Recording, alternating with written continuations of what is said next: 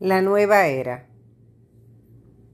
En nuestros días se observa un nuevo despertar religioso marcado por la popularidad de la espiritualidad oriental y el refugio en las religiones individualistas y personalistas.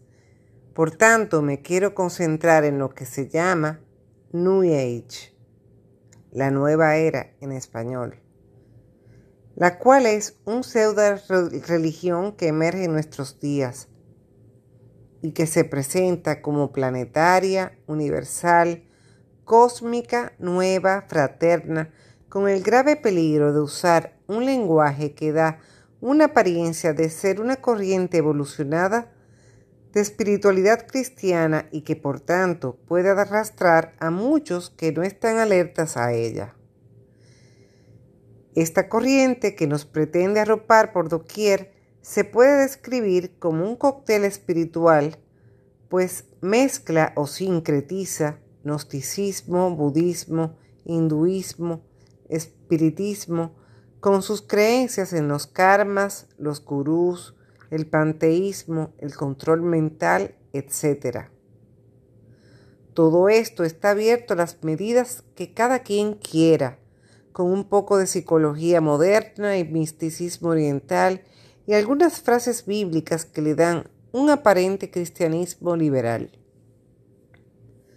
Todo esto lo percibí de manera inmediata cuando fui por curiosidad y para avalar en cierta forma este artículo a un famoso gurú, Chopra, que recientemente nos visitó en uno de los salones de un reconocido hotel de Santo Domingo.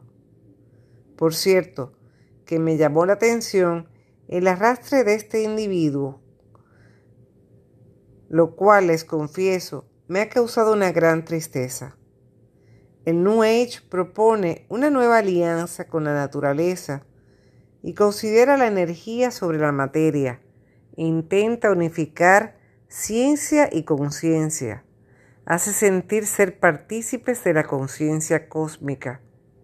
Un dato interesante que caracteriza a esta corriente es que se ha convertido en un mercado económico con la venta de música de relajación, de libros, cassettes, CDs, y se puede ver claramente su falacia al querer construir un mundo de armonía, evolución y amor sin la participación de Dios ya que el panteísmo les hace pensar que todo es Dios.